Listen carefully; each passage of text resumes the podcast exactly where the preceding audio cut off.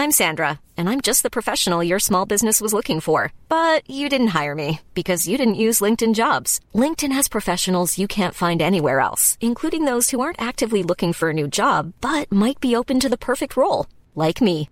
In a given month, over 70% of LinkedIn users don't visit other leading job sites. So if you're not looking on LinkedIn, you'll miss out on great candidates like Sandra. Start hiring professionals like a professional. Post your free job on linkedin.com/spoken today.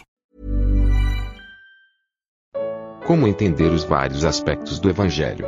Primeira parte. Comentário de Emaro Persona. Atos capítulo 2, versículo 36. Saiba, pois, com certeza toda a casa de Israel, que a esse Jesus, a quem vós crucificastes, Deus o fez Senhor e Cristo. Ouvindo eles isto, compungiram-se em seu coração e perguntaram a Pedro e aos demais apóstolos: Que faremos, varões irmãos? E disse-lhes Pedro: Arrependei-vos e cada um de vós seja batizado em nome de Jesus Cristo para perdão dos pecados, e recebereis o dom do Espírito Santo, porque a promessa vos diz respeito a vós, a vossos filhos e a todos os que estão longe, a todos quantos Deus nosso Senhor chamar. E com muitas outras palavras, isso testificava e os exortava, dizendo: Salvai-vos desta geração perversa. De sorte que foram batizados uh, os que de bom grado receberam a sua palavra, e naquele dia agregaram-se quase três mil almas. É interessante aqui Pedro pregando o Evangelho pela primeira vez após a formação da igreja, que ela, se, ela acontece nesse capítulo 2. E a formação da igreja, ela, ela foi formada com todos os salvos. Não faltou nenhum salvo quando a igreja foi formada. Quando nós lemos no versículo uh, 1 desse mesmo capítulo de, de Atos 2, diz ali que, cumprindo-se o dia de Pentecostes, estavam todos reunidos no mesmo lugar. Então não havia nenhum que fosse, fizesse parte da igreja, do corpo de Cristo, que não estivesse nesse mesmo lugar. Estavam todos reunidos no mesmo lugar. Porque ali agora o Espírito Santo ia ser derramado e ia formar um corpo. Esse é o batismo do Espírito Santo. Não confundir com aquilo que é ensinado nas igrejas pentecostais, que não tem nada a ver com o batismo do Espírito Santo. O batismo do Espírito Santo aconteceu uma única vez na formação da igreja, nunca mais aconteceu. Hoje, quando uma pessoa crê no Senhor Jesus Cristo, ela é selada com o Espírito Santo, é outra coisa. Não é o batismo do Espírito que acontece uma vez, assim como quando aconteceu a formação do Exército Brasileiro, em 1800, não sei quanto, é, foi formado o Exército Brasileiro. Desde então, o Exército Brasileiro existe. Quando um novo soldado é agregado ao Exército Brasileiro, não se forma um outro exército ele é acrescentado ao, ao exército que já se formou uma vez. E se ele vai é, congregar, vamos chamar assim, no quartel aqui de Petrolândia, no quartel do exército de Petrolândia, não é outro exército. Ele foi agregado ao exército que foi fundado lá em 1850. E ele aqui, o quartel de Petrolândia, é o exército brasileiro representado num quartel que, esteja, nem que sejam dois ou três soldados reunidos, mas é o exército brasileiro, como um todo. É representado ali. Se alguém atacar esse quartel, está atacando o exército brasileiro. Se alguém atacar um soldado, está atacando o exército brasileiro. Então é importante entender é, que tudo que a gente escuta aí nas religiões hoje tem muita distorção, tem muito erro. É, quando Paulo fala aos Coríntios, em 1 Coríntios 12, ele fala: Fostes batizados em um corpo, em um espírito. Podemos abrir lá até. É, 1 Coríntios 12, versículo 13. Pois todos nós, isso é Paulo escrevendo, hein? Todos nós fomos batizados em um espírito, formando um corpo, quer judeus, quer gregos, quer servos, quer livres, e todos temos bebido do espírito. Ora, Paulo, quando aconteceu aquilo de Atos 2, ele nem convertido era. Ele não era convertido. Os coríntios também não eram, porque eles tinham se convertido depois, através do ministério de Paulo. Então, quando ele fala, todos nós, eu e vocês, coríntios, fomos batizados em um espírito. Quando aconteceu isso? Formando um corpo, lá em Pentecostes, Atos 2. Então é muito importante entender isso para não ter dúvidas quanto a, ao que aconteceu em Atos 2. Então, Atos 2, nós temos a formação é, do corpo de Cristo, da igreja, que é o corpo de Cristo, e é significativo a palavra todos, no versículo 1, estavam todos reunidos num mesmo lugar, ou seja, não havia qualquer ideia de divisão no corpo de Cristo. Agora, lá na frente, então, Paulo prega o evangelho para esses judeus que haviam é, vindo ali, de muitas nações debaixo do céu, e ele, que eles questionam, esses homens estão embriagados, né, porque eu escuto eles falando em suas próprias línguas, porque havia muitas línguas ali, porque havia muitas pessoas de muitas nações, eu não me lembro se são 12 nações que fala aqui, eram é, partos, medos, elamitas, Mesopotâmia, Judéia, Capadócia, Ponto, Ásia, Frígia, Panfilha, Egito, partes da Líbia, junto a Sirene, mais de, mais de 12 nações representadas ali por judeus que vieram dessas nações. E todos eles falavam essas línguas, porque apesar de serem judeus, eles moravam nesses países. É que nem um, um italiano morando no Brasil fala português. Ele pode falar italiano, mas ele fala português, porque ele mora no Brasil. Então vamos lá. Ele, quando ele prega o evangelho para esses, ele dá toda a mensagem e no final eles perguntam: que faremos, varões e irmãos? Porque agora estão aterrorizados, porque vem todo, toda aquela toda aquela ira de Deus vai cair sobre os infiéis, sobre os incrédulos. Isso está contido na pregação de Pedro. Que faremos? Que nós faremos? E ele fala é, disse-lhe Pedro: Arrependei-vos e cada um de vós seja batizado em nome de Jesus Cristo para perdão dos pecados e recebereis o dom do Espírito Santo. Essa pregação do Evangelho foi singular por alguns motivos. Primeiro, ela era a primeira pregação do Evangelho após a formação da igreja. Segundo, ela era dirigida exclusivamente a judeus. Não tinha gentios ali, só tinha judeus. Só tinha o, o povo de Deus que foi formado lá atrás, quando Deus escolheu Jacó e trocou o seu nome para Israel. Aqui, quando fala judeus, eles eram é, provavelmente reminiscentes da, da, das tribos de Judá e Benjamim, porque com a divisão que houve no passado, dez tribos foram dispersas e duas tribos, Judá e Benjamim, ficaram em Jerusalém. Então, provavelmente, eles eram de Judá e Benjamim. É, essa semana até uma pessoa me perguntou se Adão e Eva eram judeus, né? Eu recebo umas perguntas muito interessantes. É, essa, por exemplo, se Adão e Eva eram judeus. Eu falei, olha, leia a Bíblia, você vai ver que é em Jacó que Deus chama Israel. E ali, por meio das, dos filhos de Jacó, se formaram as tribos de Israel. E lá depois, depois da divisão, a palavra de Deus é chamada Israel, as dez tribos, e de Judá, as doze tribos que são chamados os judeus nos tempos do Senhor Jesus. Então eram esses que estavam aqui escutando. Muito bem. É, essa pregação é peculiar também porque eles tinham que se arrepender para se converter.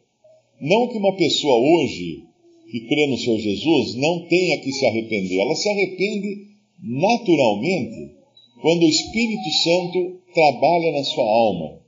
Ela, ela sente aversão pelos seus pecados ela sente arrependimento pelos seus pecados por uma obra do Espírito, não por uma iniciativa própria dela, não que fala assim, o que, que eu tenho que fazer para ser salvo? Você tem que se arrepender, hein? Se você não se arrepender, você não vai ser salvo. Bom, então já é obra minha.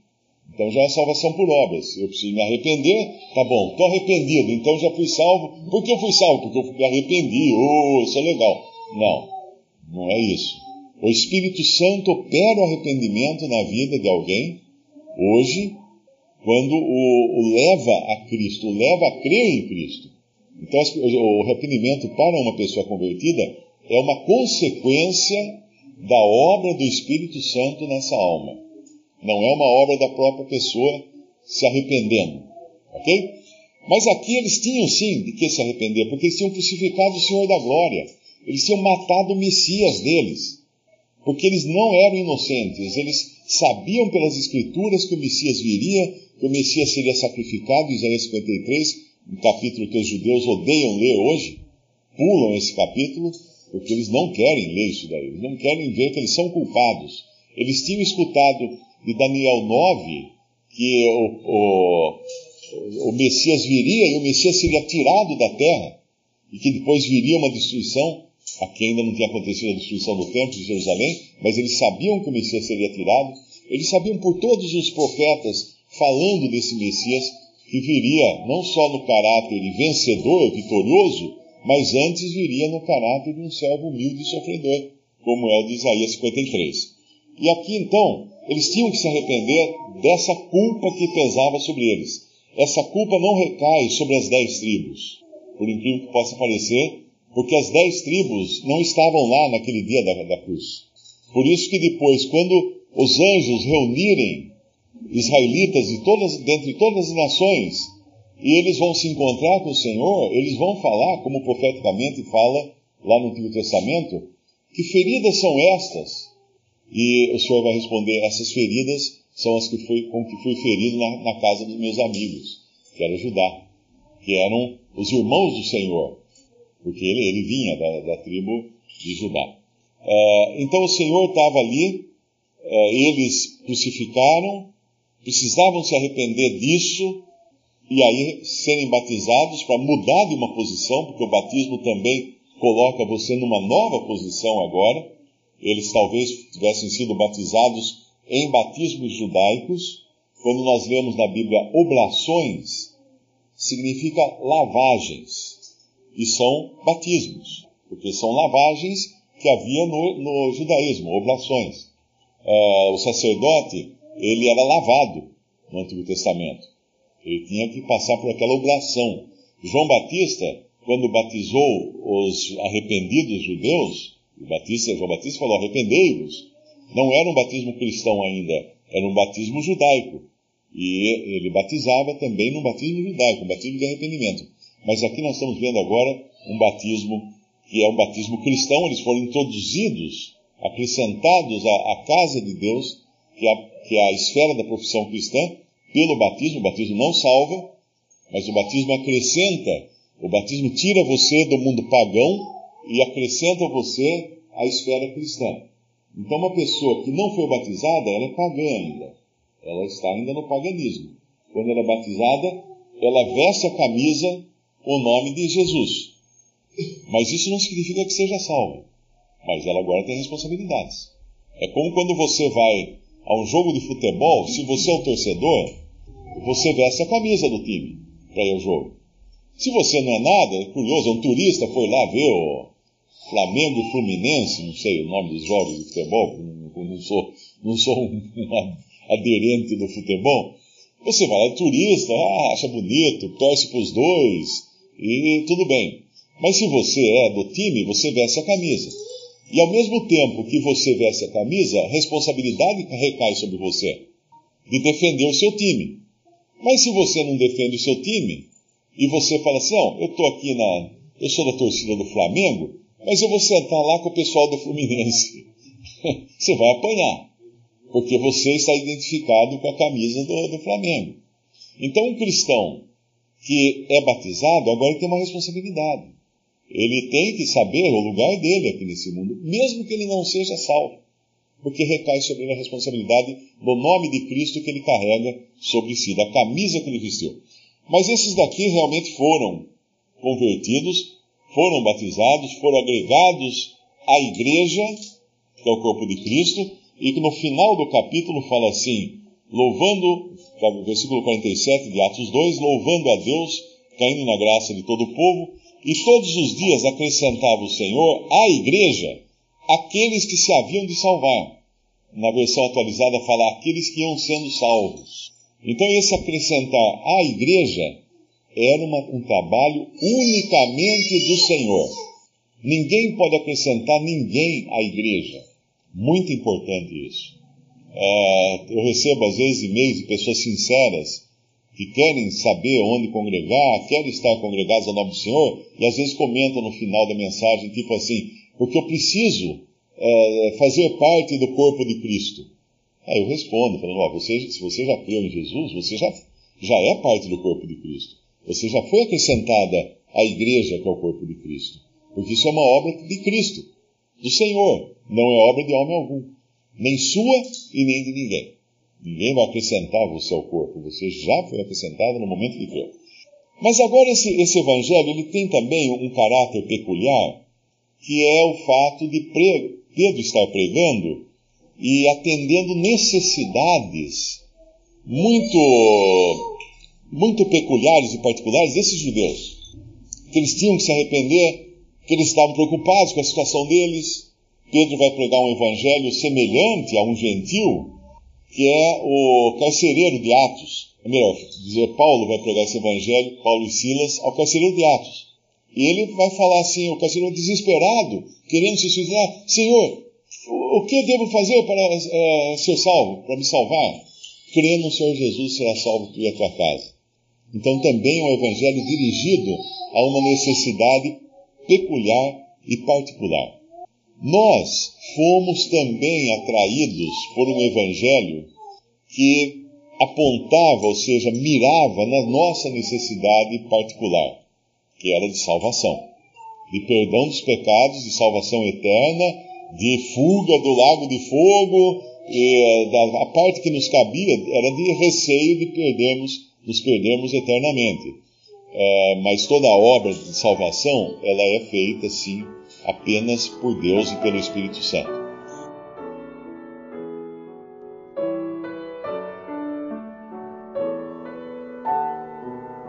Visite respondi.com.br Visite também 3minutos.net.